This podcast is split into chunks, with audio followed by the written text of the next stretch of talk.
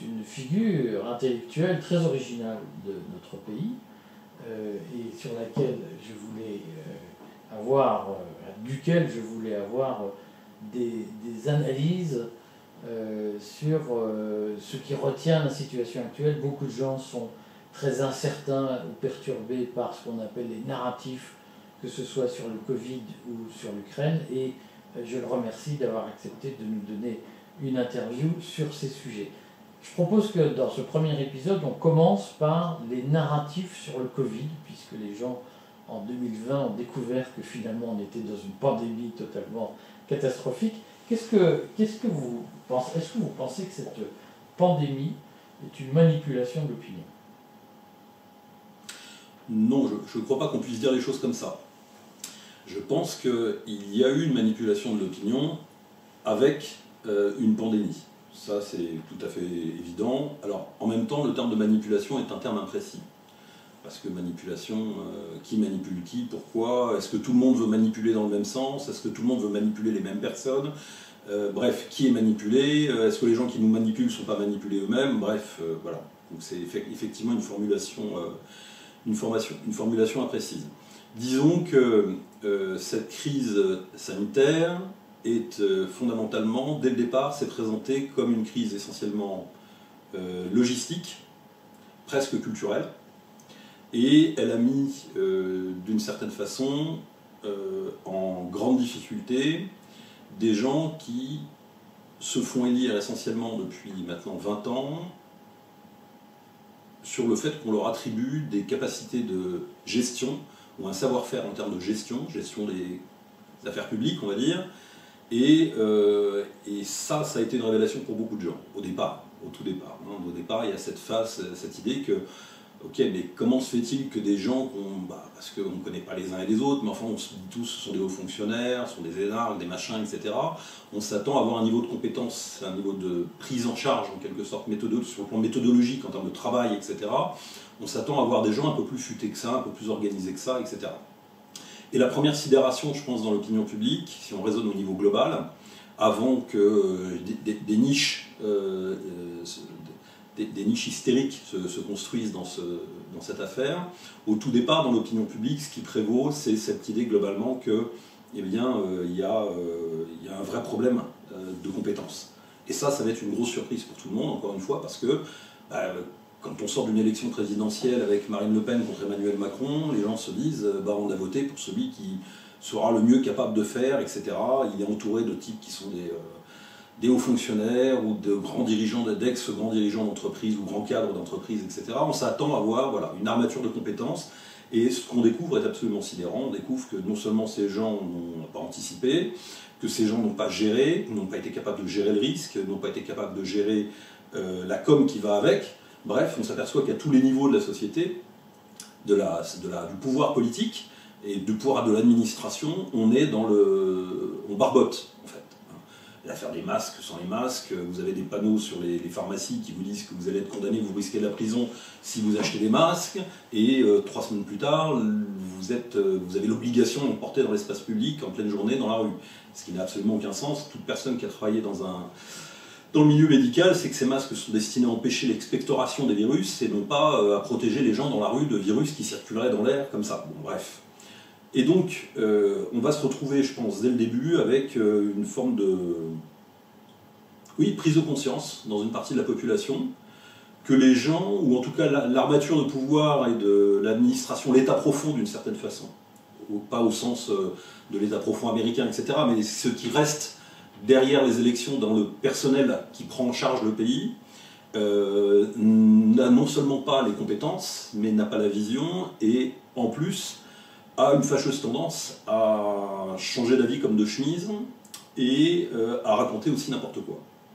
Et bon, ça, je crois que ça va être une découverte progressive. Alors, il y a les gens qui sont dans le déni et qui vont rester.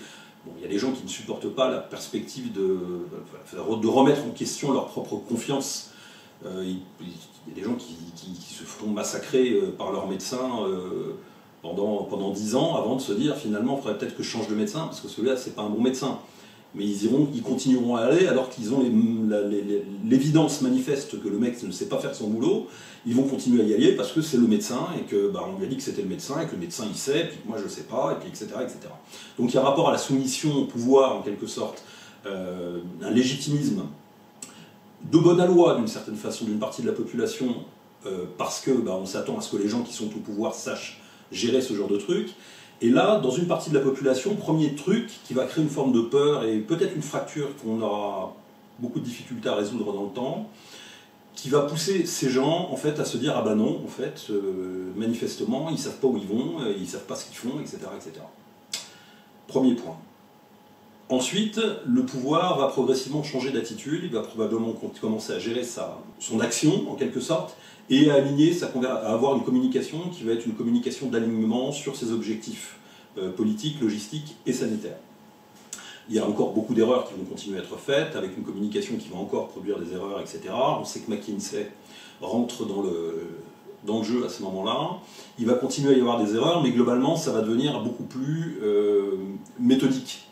Mais ça ne va pas devenir méthodique pour rassurer les gens, ça va globalement devenir méthodique pour imposer pour éviter les cafouillages, ou du moins les écarts entre euh, l'action publique ou l'inaction publique, euh, le discours, euh, la façon de, l'imposer et de le faire partager dans l'opinion, et la façon d'obtenir des résultats qu'on cherche à obtenir, pour faire simple.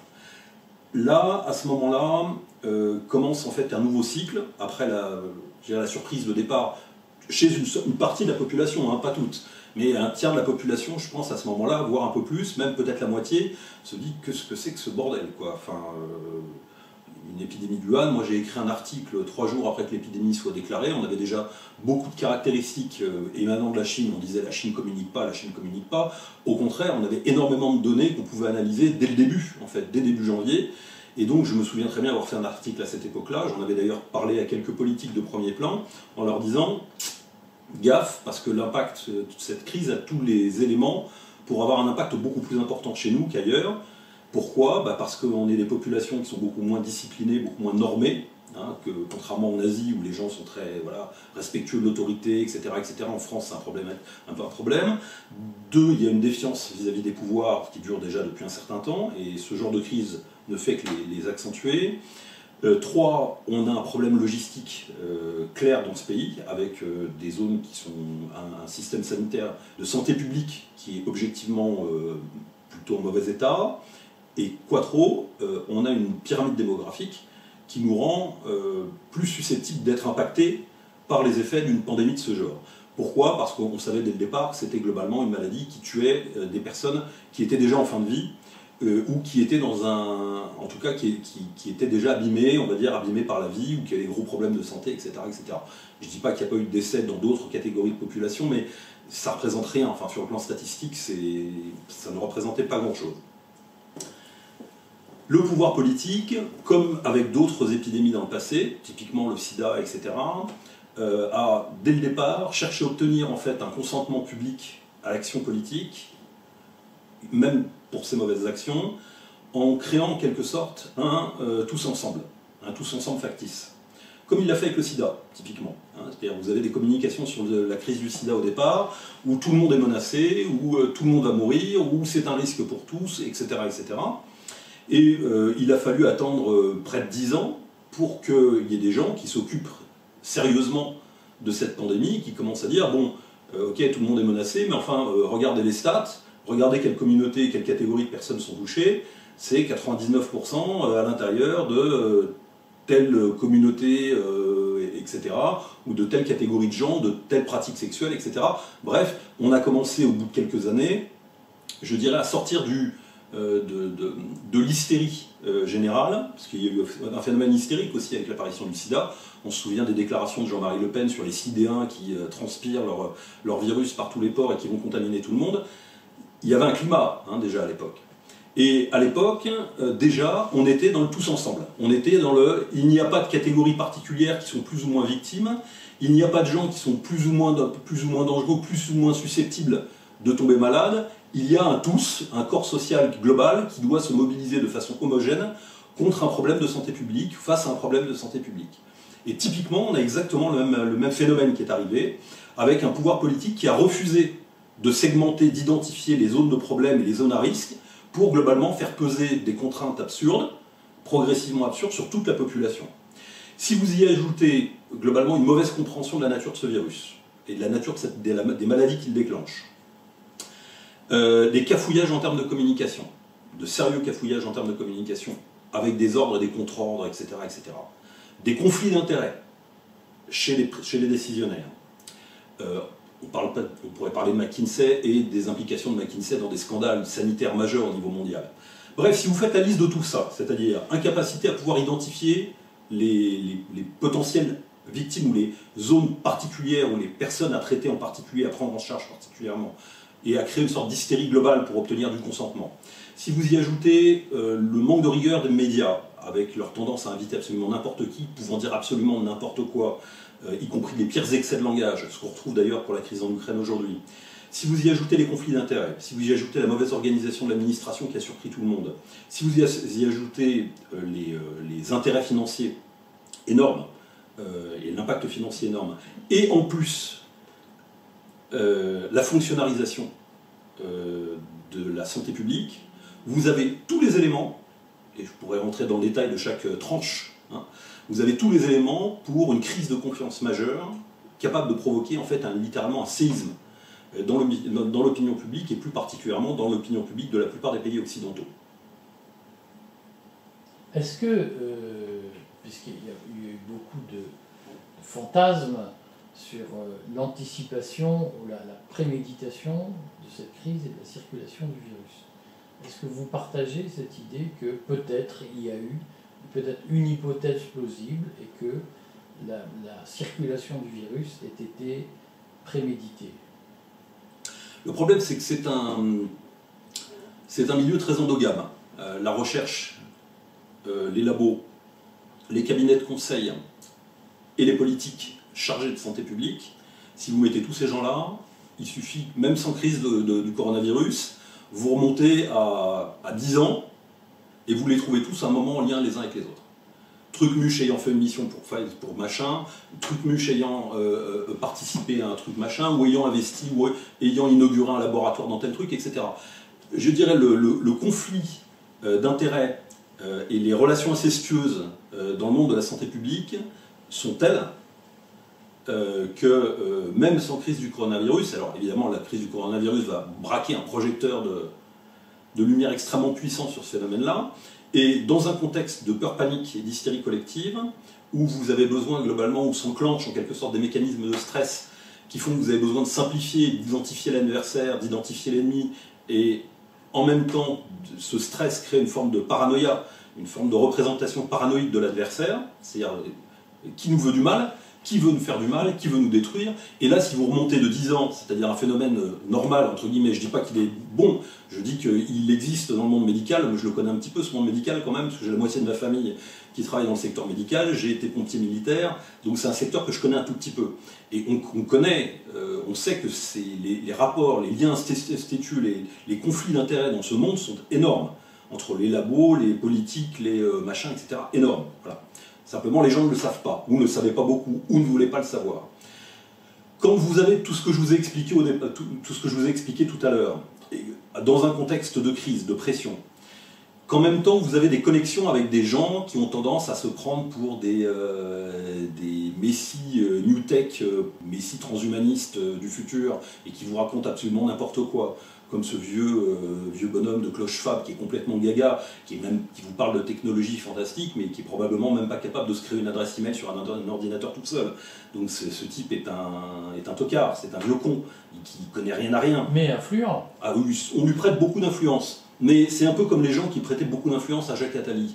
Euh, vu que Jacques Attali a écrit ou a fait écrire à peu près 60 livres ou 50 li- livres, quand je dis les a fait écrire, je sais de quoi je parle, hein, qu'ils ne sont pas tous écrits par lui, et parfois même, même pas par les gens dont il pensait qu'il les avait écrits. Bref, passons.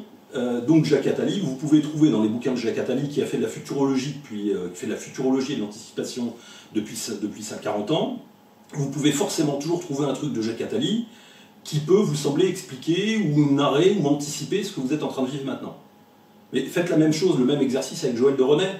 Que plus personne ne connaît aujourd'hui, mais qui faisait en Qui gros a eu son heure de gloire. qui a eu son heure de gloire, vous prenez tous les futuroles et machin, vous, vous feuilletez 10 bouquins, je peux vous assurer, vous allez trouver des explications, des liens de causalité avec ce que vous êtes en train de vivre aujourd'hui. Et vous allez vous dire, mais forcément, c'est que c'est Joël de René qui l'a prévu. Bon, le problème c'est que Jacques Attali euh, appartient à une sociologie un petit peu particulière, et je dirais les fixations, les crispations, euh, je dirais paranoïaques, ont tendance à se fixer davantage sur les Jacques Attali que sur les Joël de René.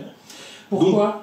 Ah, bah ça, c'est une longue histoire, mais on en parlera de ces jours. Mais je vais continuer mon fil tout de même. Une chose est sûre, c'est que euh, dans le contexte de ce que je vous ai expliqué tout à l'heure, c'est-à-dire cette, cette crise multifacette, problème logistique, problème de confiance, problème de pyramide démographique, problème d'anticipation, problème de communication, conflit d'intérêts, etc., etc., etc., qui vont se cristalliser sur cette crise, et simultanément euh, euh, le stress collectif qui va monter de cette période, et les problèmes, les troubles de confiance qui sont aussi en partie alimentés par l'hygiène, le, le type de vie qu'on a fait vivre aux gens.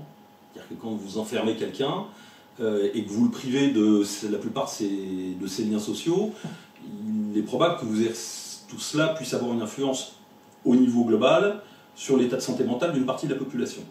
Bref, si vous mettez tout ça bout à bout, va se cristalliser en quelque sorte une sorte de réflexe collectif dans une partie de la population, une sorte de défiance générale, motivée par des choses très différentes, parfois des gens euh, qui tiennent simplement aux libertés publiques et qui en ont marre de se faire euh, driver comme s'ils étaient des, petits Chinois euh, à Wuhan et qui se disent bah non, moi je, je suis un homme libre et j'ai pas envie de.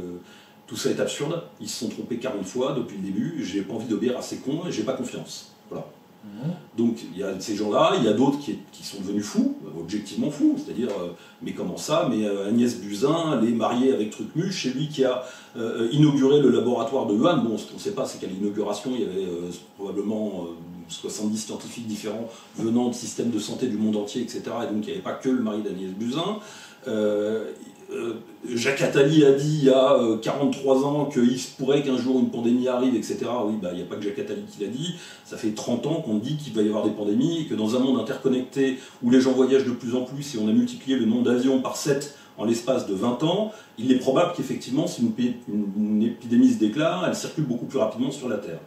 Bref, quand vous mettez bout à bout tous ces problèmes, ces crises de confiance, euh, ces liens, ces stress, etc., vous créez en fait un climat. Et dans ce climat, il y a des gens qui sont capables de raisonner froidement. Il y a des gens qui sont, qui sont des ânes battés et qui, eux, de toute façon, gobent euh, dès lors que c'est dit sur BFM. Bah, euh, si on leur dit, c'est que c'est vrai. Donc, bon, ces gens-là ont toujours fait partie de la majorité. Hein. Pendant la Deuxième Guerre mondiale, euh, la France était pétainiste. Elle n'était pas pétainiste parce qu'elle avait un attachement particulier, mais c'était, ce qu'il fallait penser. hein. C'était, euh, voilà, c'était la chose à penser à l'époque, majoritaire.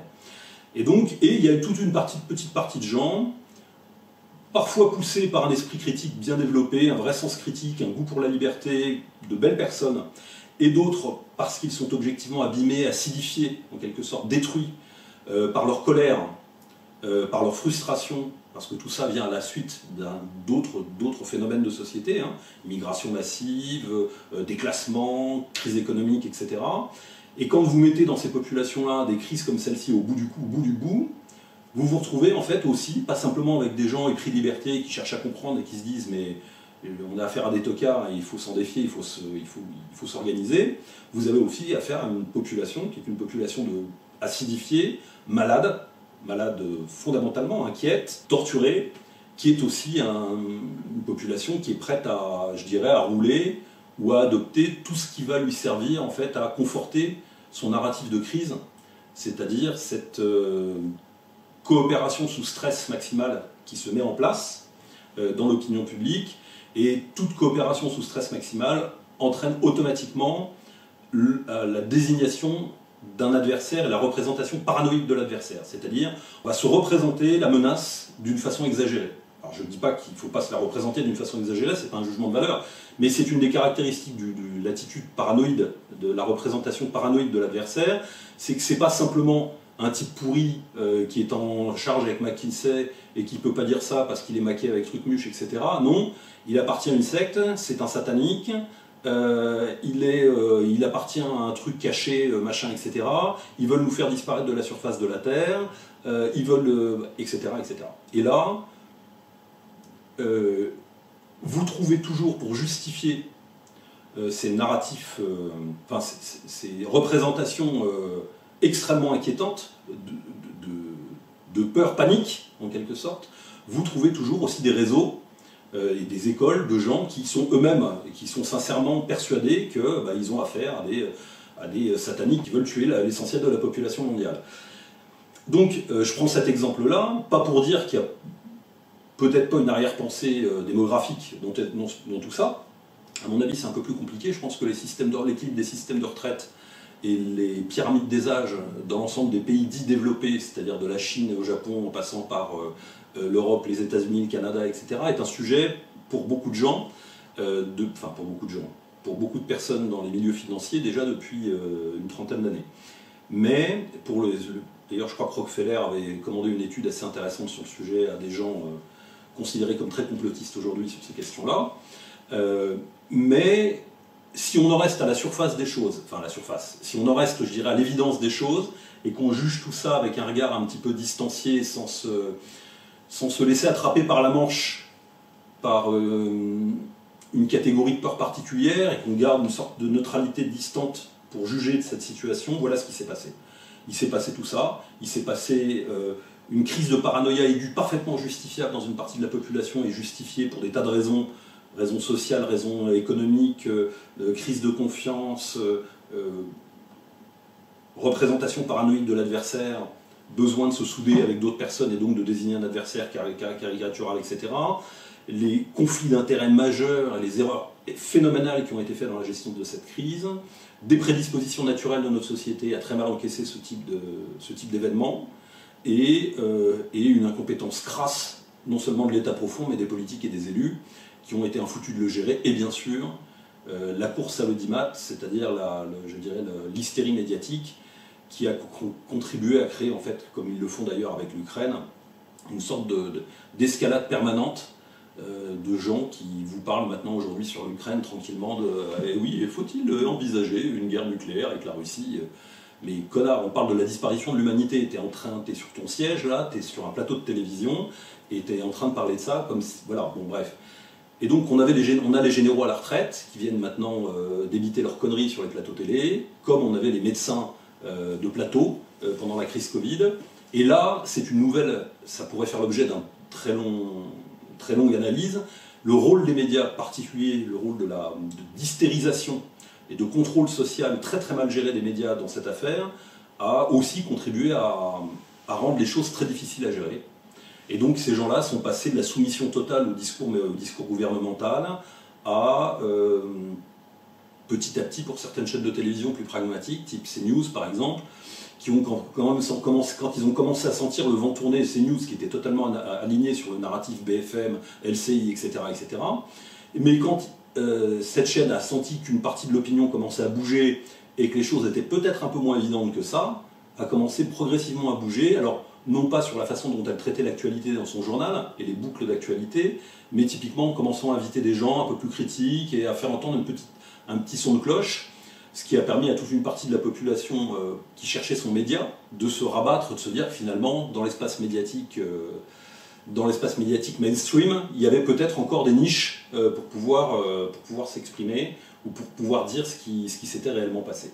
Une chose est sûre, pour fermer la, la question, parce que vous pourrez en parler pendant des heures, et là j'ai été obligé d'être euh, très expéditif dans l'analyse, une chose est sûre, c'est que cette crise Covid marque le début de l'accélération de phénomènes qui existaient déjà, qui, qui, étaient déjà présents hein, latent dans la société à des tas de niveaux, d'une crise, d'une crise de confiance majeure, d'une défiance majeure, d'une partie de la population occidentale à l'égard non seulement de ses gouvernements, mais de toutes les infrastructures, de toutes les institutions qui existent. Institutions médicales, institutions scientifiques, institutions politiques, institutions judiciaires, etc. etc. Aujourd'hui, la signification d'une partie de la population occidentale fait que la classe dangereuse aujourd'hui a considérablement, renforcé ses effectifs et ça devient un vrai problème et une vraie inquiétude, je pense, pour les élites libérales. Euh, c'est comment euh, faire que cette classe dangereuse qui s'est formée euh, ne perturbe pas trop, je dirais, le fonctionnement général du système dans lequel ils barbotent tous, Comment contrôler tout ça? Comment empêcher aussi que ces populations deviennent des otages ou en tout cas des outils pour des puissances étrangères qui chercheraient à déstabiliser euh, les pays occidentaux sur lesquels ils ont tous bien la main. Hein, hein. Donc, bref, euh, l'existence de cette classe dangereuse, hyper acidifiée, hyper qu'on appelle complotiste, mais qui est globalement hyper mobilisée et euh, qui, lorsqu'elle voit quelque chose, que quelque chose se dit sur BFM, s'empêche. Enfin, c'est un peu comme avec BHL, vous savez, vous avez cette idée de la boussole qui indique le sud. Il y a des gens, quand un journaliste dit quelque chose, enfin, quand BHL ou un journaliste dit quelque chose, même s'ils ne connaissent rien au sujet, ils vont partir du principe que c'est à peu près l'inverse qu'il faut penser. Hein, c'est voilà. C'est quelque part c'est une paresse intellectuelle, mais on se trompe pas souvent quand même. C'est-à-dire si vous savez ce qu'il faut penser, si vous voulez savoir ce qu'il faut penser de quelque chose, quand vous appartenez à cette classe dangereuse, j'appartiens à cette classe dangereuse. Quand vous appartenez à cette classe dangereuse et que vous n'avez pas bossé votre sujet, vous regardez ce que machin en dit et quelque part vous êtes à peu près certain de ne pas vous tromper, il faut penser l'inverse. Bon, eh bien, euh, ce fonctionnement immunitaire, en quelque sorte, de réaction immunitaire au discours du pouvoir en place, médiatique, philosophique, euh, euh, politique, etc., ce fonctionnement purement immunitaire, il est caricatural, il est absurde parce qu'il ne permet pas de comprendre, de détailler, d'aller dans le fond des choses, etc. Mais il est aujourd'hui très important, très, très dominant dans une partie de la population occidentale qui ne se donne, même plus la peine de penser maintenant les événements, de se documenter, etc., qui se contentent en général de penser simplement l'inverse de ce que disent les pouvoirs politiques ou les médias mainstream. Et ça, ça va commencer à devenir un gros problème. Alors c'est un problème euh, sous des tas d'aspects différents, mais ça commence à devenir un problème quasiment organique pour la plupart des sociétés occidentales avec lesquelles il va falloir gérer. Et bien évidemment, si tout cela, si, ça si ces gens-là n'avaient que ce problème-là à régler, ça serait simple, mais ils en ont beaucoup d'autres. C'est pour ça que ça se complique un petit peu. Le jeu est en train de se compliquer un petit peu. Merci, euh.